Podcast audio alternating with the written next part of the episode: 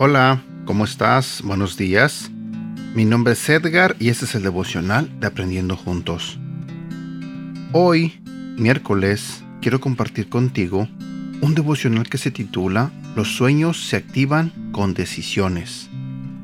Si vamos a la Biblia, en el libro de Santiago, capítulo 2, versículo 14, 17 y 18 nos dice, Hermanos míos, ¿de qué le sirve a uno alegar que tiene fe si no tiene obras?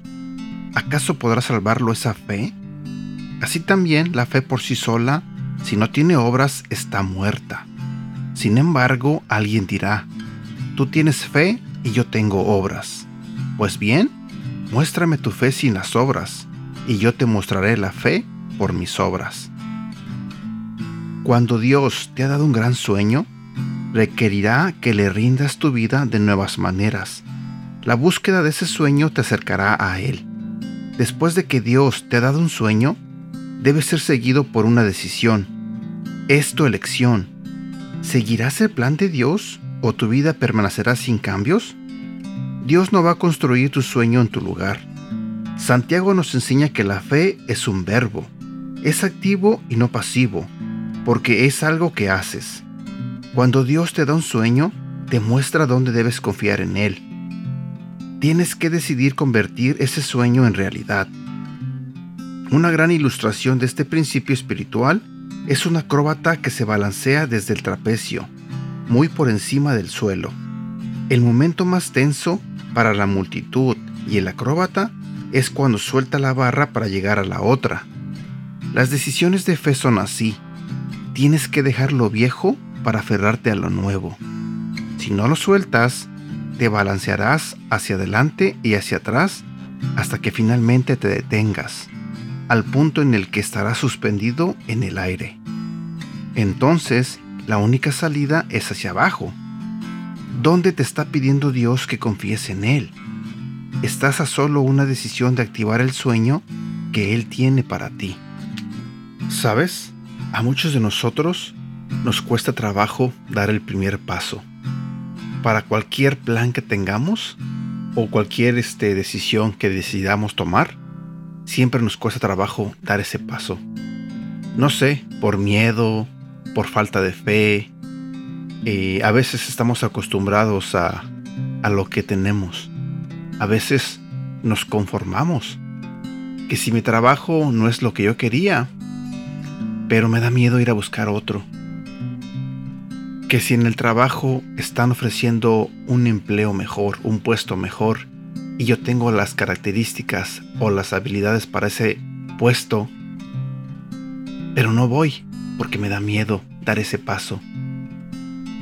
Podría mencionarte miles de ejemplos del cómo muchos de nosotros eh, nos da miedo ir por ese sueño, ir por lo que queremos. Muchas veces, este, pudiéramos vivir de una manera mucho mejor de la que vivimos, pero como dije hace ratito, nos conformamos. Estamos bien así como estamos. ¿Para qué esforzarnos? ¿Para qué arriesgarnos? Si aquí donde estoy, estoy bien seguro. ¿A cuántos de nosotros no nos ha pasado eso? A muchos, literalmente a muchos. Quizás hoy que estás escuchando este devocional, tú te encuentres en esa posición. Quizás hoy estés pasando unos problemas en alguna relación, pero te da miedo dar el siguiente paso, ya sea para que tu relación mejore o de plano terminarla y no permitir más, quizás, el daño que te estén causando. Hablemos un poco de los hijos. Quizás ah, tú no llegaste a un grado escolar muy elevado y quizás tus papás tampoco o tus abuelos. Entonces puedes pensar que en la familia nadie puede lograr nada eh, educativamente. Pero entonces piensas que para tus hijos tiene que ser el mismo futuro y no planeas nada. Simplemente dices, pues ya cuando acabes el high school te vas a trabajar. ¿Por qué? Porque nos da miedo ir por más. Nos da miedo confiar en Dios para que nos dé más. Porque somos sus hijos. Merecemos lo mejor de Dios y Dios quiere darnos todo lo que necesitamos. Obvio, no nos vamos a poder a pedirle un carro último modelo, eh, la mejor casa del mundo. Obvio eso no vamos a hacer.